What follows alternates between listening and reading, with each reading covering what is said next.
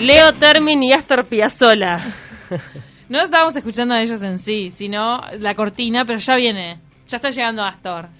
Acá por 18 le estamos abriendo la puerta y va a subir las escaleras Astor Piazzolla. ¿Cómo estás, Leo? ¿Cómo andan, amores? ¿Todo bien? Bien, ¿me escuchan bien? Bien, bien, ¿cómo te lleva? ¿Cómo estás? Bien, bien, bien, bien, bien, fantástico, viendo cómo se nos va, cómo se nos va todo. ¿Cómo arranca abajo? ¿No? Gracias, Sánchez. Ahora, ¿estás recluido o seguís haciendo giras nocturnas? Ah. No, no más giras nocturnas. No, no más. No, no, no, no, no más giras nocturnas. No, no, no, ¿Qué se hace ahora? ¿Gira por Zoom? Eh, y ahora sí, básicamente digo mucho mucho por Zoom y de repente algunos días este, hasta Ciudad Vieja, eh, la oficina y demás y después este, está lo más guardado posible, ¿no? Claro. pero ya hasta rato, ya hace unos dos, tres meses, ya cuando esto se arrancó a, a desmadrar un poco, este, bueno, eh, más o menos sí, fui tratando de tomar los recaudos, bueno, lo que todos sabemos, digo, que voy a estar, que voy a estar diciendo, ¿no?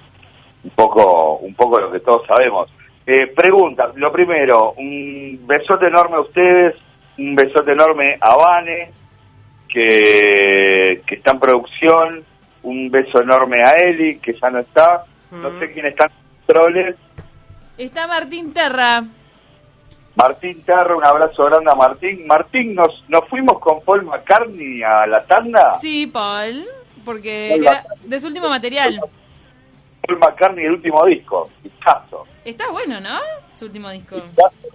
Discazo, de Paul McCartney, el último disco, un disco muy minimal, muy muy sencillito, muy muy bello. Pero bueno, hoy estamos para celebrar un poco, para hacer la complementación de lo que habíamos hablado la otra vez, este, con el profe Jiménez, ¿verdad? Claro.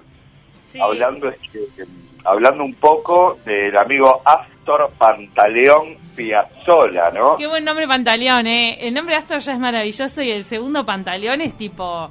Acá toda la importancia. Pantaleón, este, no lo había escuchado tanto. Eh, hay una hay una novela muy famosa de Vargallosa, Pantaleón y las visitadoras. Está muy buena. Exactamente. Ahora después le, digo de dónde viene Astor.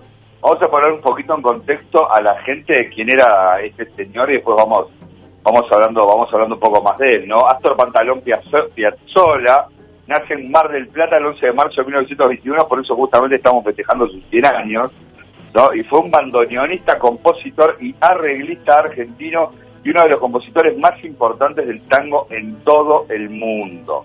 Sus obras revolucionaron el tango tradicional en un nuevo estilo denominado nuevo tango, incorporando, no, no, no es este, al azar todos estos términos este, que no veremos cómo, cómo encajan quizás, incorporando elementos del jazz y la música clásica, o sea, era un hereje hmm. total. ¿no? En 1992 el crítico de música estadounidense Stephen Holden escribió a Piazzolla como el compositor de música de tango más importante del mundo. Wow. El mismo nació en Mar del Plata, pero desde muy joven se crió en la metrópoli de Nueva York porque se fueron para allá con, con su familia. El papá creo que era zapatero, si, si no me olvido. o, este, peluquero, creo. O peluquero. O las, dos cosas puede ser, ¿eh? Puede ser. ¿Zapatero y peluquero? Pueden ser las dos cosas. un, tipo de oficio.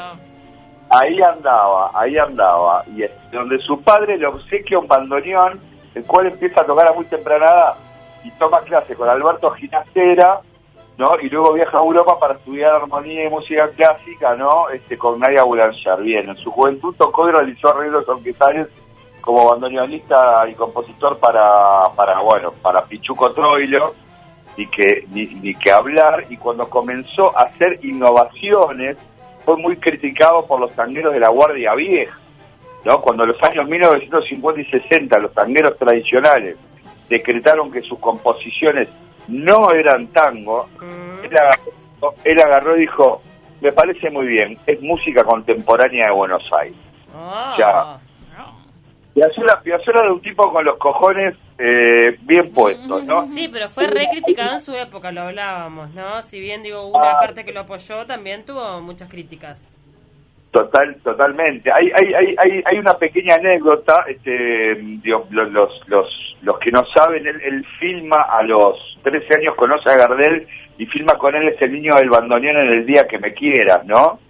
Entonces, y hace, hace, hace canillita. Entonces, Gardel lo había invitado a la gira y hay una anécdota este, respecto de ese hecho que tiene que ver con Piazzolla en el año 1978 escribiéndole una carta imaginaria a Gardel, ¿no? Este, un poco bromeando sobre, sobre ese hecho, digamos, ¿no? Entonces le dice, jamás olvidaré la noche que ofreciste un atado al terminar la filmación del día que me quieras.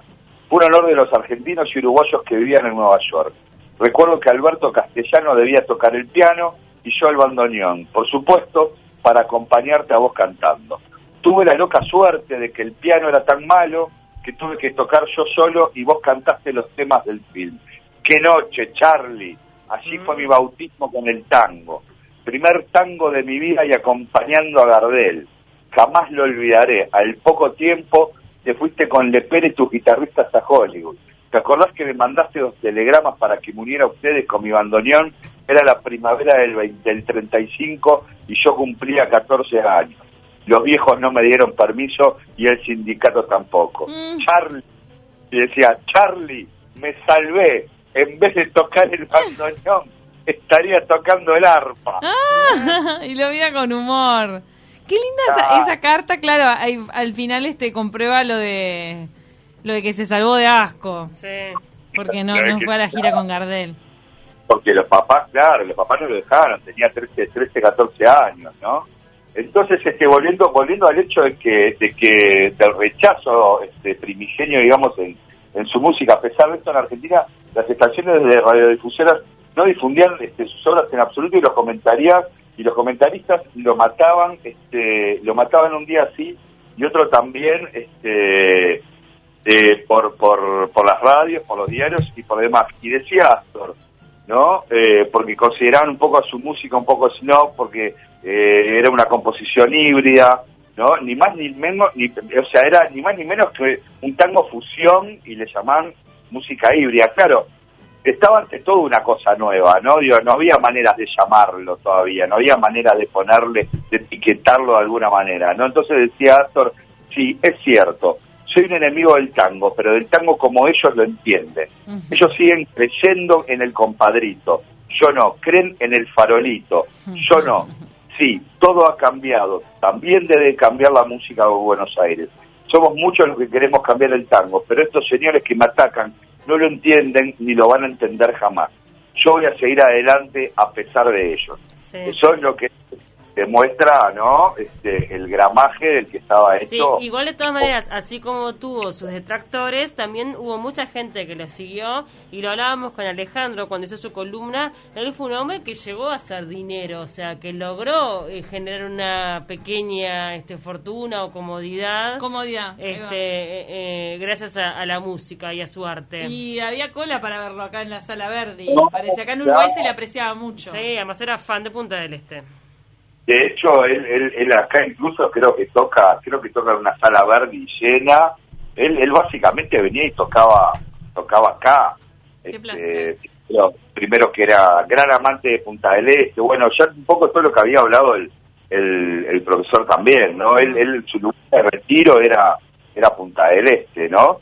Pero vayamos a su nombre y a Nueva York, ¿no? Astor Piazzolla nace, como decíamos bien, nació en Mar del Plata, ¿no? Hijo de Vicente Piazzolla y de Asunta Manetti, ¿no? El nombre de Astor no existía en ese entonces. Y su padre se lo puso en homenaje a su mejor amigo, Attore Bolonini, Astore. corredor de moto, Ah, bien- bien Tano. Astore, Astore Bolonini, corredor de moto y primer violonchelista de la Orquesta Sinfónica de Chicago. Mm. ¿no? ¿Verdad? Y ahí aparece el bandoneón. Dice, ¿por qué el bandoneón? En 1924 la familia que cuando se muda a Nueva York, marginado de los deportes como consecuencia de una malformación en una de sus piernas, viendo, vieron que era medio rengo, es como, es como Iggy Pop, tiene, tiene, tiene, tiene, tenía una más corta que otra. Sí, ¿no? yo no En sabía. 1900 Sí. Decime. Pero tuvo algo que ver con la mudanza, de que él, él estaba... Ah, claro, está, que él no podía jugar deporte. Ok. Claro, no ser. podía hacer deporte. Entonces el padre de Astor le compra un bandoneón y este y el, y el mismo padre agarraba y decía, eh, era inútil pretender, solo yo le compro un bandoneón, decía, era inútil pretender encontrar a orillas del Hudson un maestro de bandoneón. Y el pibe, no me digas cómo, por su cuenta, se dedicó a persuadir los botones a que entregaran a sus dedos todos sus secretos. No se cuenta por ahí que Blas Pascal se inventó el solito la geometría, ¿no? este, igual Astor diría de esos días, de algún modo lo que soy se lo debo a esos primeros años en Nueva York. Aquello era el mundo que se vio en los intocables, la pobreza, la solidaridad entre los paisanos, la ley seca, Elliot Ness, la mafia, en fin. Yo era un atorrante, no me gustaba mucho la escuela, me rajaron de varias y andaba mucho por la calle. Ese ambiente me hizo muy agresivo y me dio la dureza y la resistencia necesaria para enfrentarme al mundo y sobre todo a las bataolas y a los quilombos que 25 años después iba a levantar con mi música. Ahí va, el loco, ya venía de... era Él era hostil, como que su música despertaba hostilidad también, iracundo también, y en el documental este Los años del tiburón, que está en HBO, eh, él, hay una grabación de Radio Mitre, me parece que hay un crítico de tango de Radio Mitre dándole palo a Piazzola y aparece Piazzola y le no, un teléfono, lo ponen al aire a Piazzola. Creo que lo ponen al aire y le dice, deja de decir lo que está diciendo, eh, porque te voy a ir a buscar a la radio y te vas a quedar te vas a quedar sin ganas de criticarme. Todo, pará. Y, el, y, el, locutor le dice, dejate de hacer híbridos, le dice. Ah. Te voy a, sacar las ganas de decir eso. ¿Y qué locutor era? Porque no pasó la posteridad del locutor, ¿eh? Te voy a decir una cosa. Ahora, Víctor Hugo Morales, que ahora tiene COVID y mandamos un saludo a toda su familia que debe estar preocupada. Víctor Hugo Morales tiene un programa dedicado a Piazzola. Mira. Todos programas de él, ¿no? En la radio argentina. Ah, voy a chequearlo, voy a chequearlo eso. Claro. Mi padre lo escucha. Él, él, él, él, él, era un cabrón y como bien dice acá, o sea, Nueva York me, templó, ¿no? O sea, me templó el carácter, más allá de lo que pudiera él traer, ¿no? Yo, como, digo, ya como baje en su personalidad, o sea, Nueva York lo templó, ¿viste? Entonces él agarra y cuenta, tras retornar de París en 1955, Piazzolla forma el famoso Octeto Buenos Aires, ¿no? dispuesto a encender la mecha a un escándalo nacional y romper con todos los esquemas musicales que regían en la Argentina.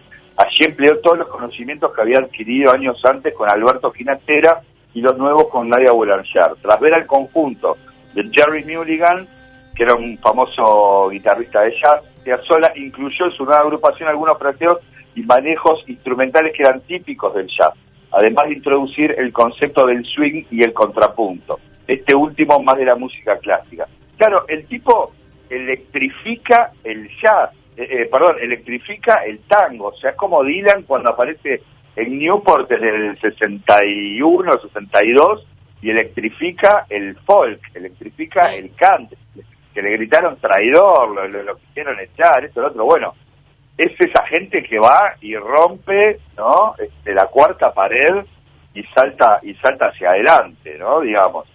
Entonces, un elemento un elemento discordante, bueno, fue, fue fue justamente la inclusión de esa guitarra eléctrica que a mí es acá donde me hace acordar a, a, Miles Davis, por eso digo que tiene cosas de Miles Davis y tiene cosas de Coltrane. Primero en su momento de Miles Davis porque porque apela a una a una grabación en donde él llegaba de repente con una base y después, bueno, a jugar un poco todo. Casi que básicamente en el mismo año graba un disco, graba un disco eh, que ahora no me acuerdo bien el, el, nombre, pero justo hacia el mismo año que Miles graba Kind of Blue, que es el mejor disco, básicamente uno de los mejores discos de jazz de la, de la historia, y otro día hablaremos de Miles.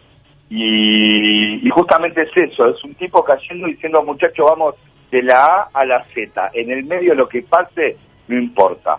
Es cosa de todos nosotros, yo les doy, yo les doy, yo les doy para adelante, ¿no? Y después, después de esto no le dieron pelota a nada de lo que hizo con el Octito de Buenos Aires y demás, entonces frustrado por el intento del jazz tango vuelve este, y forma la agrupación que definiría su estilo musical definitivamente que sería la base de agrupaciones posteriores, que es el quinteto nuevo tango formado en su primera versión por Piazzolla en bandoneón, Jaime Gossi en piano y demás y demás personas. ¿no? Con esta agrupación daría a conocer a Dios Nonino y todas las composiciones que dieron forma a su estilo y que serían las más recordadas. Yo no sé si estamos escuchando música por lo bajo, Ahora, en este instante, esta es Adiós Nonino, ¿no? Piazzolla, yo había mandado Libertango, había mandado Balada para un loco también. Balada por un loco es, es, es re lindo. Para mí es como de los más, bueno, es de los más conocidos, ¿no? De No. Dale. cantaba- y cantaba, y cantaba por polaco, por polaco Goyeneche, mamita, ¿no? Sí, sí, Este, sí. Para Entonces, acá más la versión de Goyeneche que la de Amalita Baltar. ¿Sí? Y, y sí, yo me, yo me quedo con el polaco, ¿no? Yo me, yo me muero con el polaco. Digo, Bueno. pero, pero porque yo particularmente tengo algo con el polaco. O sea, quiero decir, me encanta esa cosa de arrabal del polaco, ¿no? No, no me Este- quiero adelantar, tal vez podemos cerrar después más adelante la, la columna con esto, pero hay análisis de Balada para un Loco y de algunos versos de los cuadros que genera la... la o sea, lo, lo de Horacio Ferrer, los cuadros que vio para hacer los versos de Balada para un Loco, que es maravilloso. Hay programas enteros Bueno. dedicados a esa, a esa canción, programas de Bueno. encuentro, de Canal Encuentro. Por eso, después si tenemos tiempo podemos hablar de eso. Ah, ok, este, no, porque ahora, ahora, ahora, ahora, ahora, ahora bueno, me decía que de repente se había inspirado en eso. Él era un, inter- un- un intertextualista, digamos, en 1965 junto con el quinteto y una, y una orquesta formada ad hoc y con las voces de Luis Medina Castro como recitante y Edmundo Rivero como cantante graba el disco El Tango, que contiene temas con letras de Jorge Luis Borges. Él era un tipo Wow. eh, era un. Era, era, era, era un tipo digo, que, digo, que estaba atento a todo y, y que todo lo que le servía para su arte lo tomaba y todo lo que lo inspiraba lo tomaba. No solo, no solo era un inspirador, sino era un tipo que se dejaba a su vez inspirar, ¿no? Este, entonces, en 1969, Piazzolla y Horacio Ferrer, cuando ya empiezan a componer juntos, componen la exitosa Balada para un loco que supondría una, su- una popularidad súbita para Piazzolla. Cuando ustedes decían que Piazzolla terminó bien, sí, Piazzolla terminó bien. Era un tipo que tocaba en, en- en el Festival de. Claro, Ya. o sea... Sí, digo, no, Eh, en, tipo, vi- digo, en vida, digamos que eh, encontró el éxito en vida, no pasó como otros artistas que, digo, muchos años después de su muerte son reconocidos. Él tuvo cierto reconocimiento. Por, por supuesto. En 1984, bueno, se separa de Amelita Baltar y ese mismo año graba Libertango. Que Libertango es, por eso yo decía que todos somos deudores siempre de alguien, ¿no? Este, En algún punto.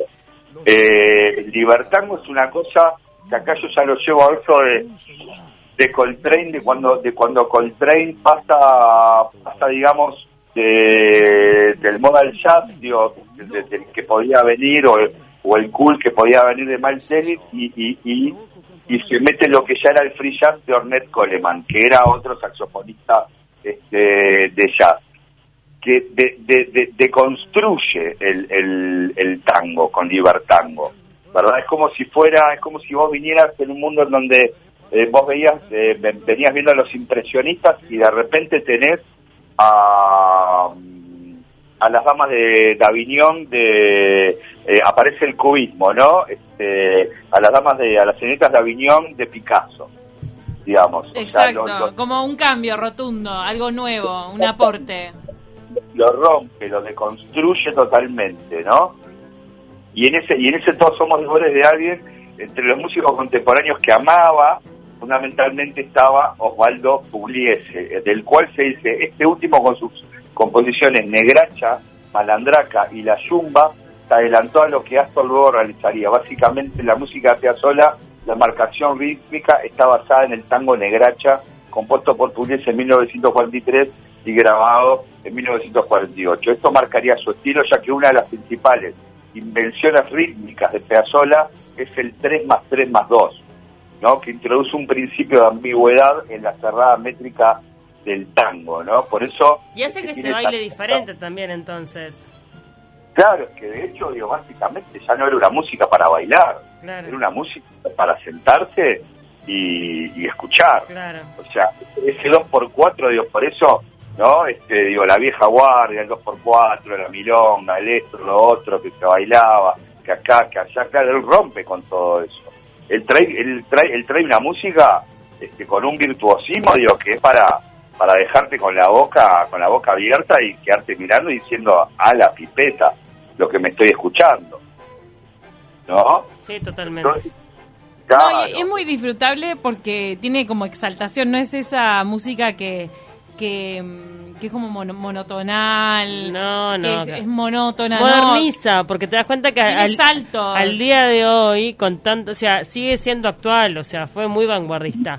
Este, No, y aparte los, los, los, los, los, los paisajes sonoros que tiene, los quiebres, Ah. eh, cómo se pasa una cosa eh, asonante de repente a una melodía divina, perfecta, y después se, se, se, se enrevesa todo de. O sea, realmente es como, es, es como un alma luchando entre, este, entre, no sé, entre la luz y la oscuridad todo el tiempo. Es Nos manda cosa- Norberto Piazzolero, Norberto Beto Ferreira, Norberto BH. Nos dice Creo- Astor. Creo que, creo que es por Norberto que estamos haciendo esta columna. Sí, si vos lo sugeriste, Norberto, esto es para vos. Astor Claro. quiere decir halcón y es de origen francés. Exacto. Ay, un halcón. Para, para, para que lo sepa. Y, y para y para ir cerrando un poco con, con, con Adiós Nonino, Adiós Nonino es una pieza musical que estaba compuesta por el músico y el compositor argentino, este por, por, por justamente por Astor Piazzolla en homenaje a su padre. Dice, en el año 1959 Piazzolla se encontraba realizando una gira por Centroamérica junto a los bailarines Juan Carlos Copes y María Nieves, ¿no? Dos grandes. Cuando durante una presentación en Puerto Rico recibe la noticia de la muerte de su padre, Vicente Piazzolla, apodado Nonino.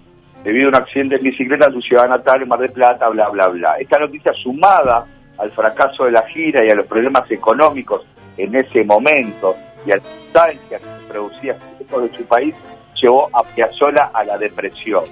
En octubre de ese año, al retornar a la ciudad de Nueva York, lugar donde residía temporalmente con su familia, Piazzolla compuso esta obra, basándose en otro de sus tangos, titulado Nonino, también en homenaje a su padre, lo había hecho creo que unos cinco años antes, ¿no? Entonces agarra y cuenta a su hijo, Daniel, Da- Daniel Piazzolla, que también es músico. Sí. Papá nos pidió que lo dejáramos solo durante unas horas. Nos metimos en la cocina. Primero hubo un silencio absoluto. Al rato oímos que tocaba el bandoneón. Era una melodía muy triste, terriblemente triste, la más hermosa que yo escuché en mi vida.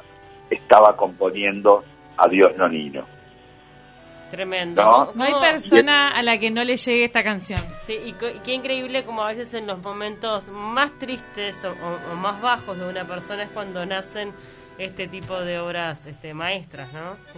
Absolutamente, aparte, aparte me encanta como termina porque dice, era una melodía muy triste, terriblemente triste, Mm, de tan, de, de tan triste, hermosa, claro. digamos, ¿no? O sea, es como, nada, eh, es como, es como, es como, es como un choque de trenes, ¿no? Es como, es como, es como una, es, es como si fuera, es, es como un oxímoron, ¿no? Es como una, es como una melancolía feliz, Claro. digamos. Sí, pero en sí. realidad eh, es, es cuando muere alguien que uno eh, de alguna manera quiere celebrar su vida. Si el papá no le acercaba el, el bandoneón, eh, no, hubiéramos, no hubiéramos tenido a Astor Piazzolla. El papá era muy fanático del tango y es por eso que en Nueva York, donde quizá no había bandoneones, consiguió un instrumento que lo compró en una tienda X y se le acercó Y al niño, ¿entendés? Y, y lo llevaba a las clases que eran lejísimos. Yo leí el dato donde le quedaban las clases. Se, se pegaban un viaje estos dos con el chiquito con el bandoneón arriba, pero me, me, me muero la historia de Qué los dos, es, convicción es fana- fantástica. divina. Este, Leo, te- te- tenemos que ir cerrando. ¿Algo como para, para, para ir este, redondeando el tema?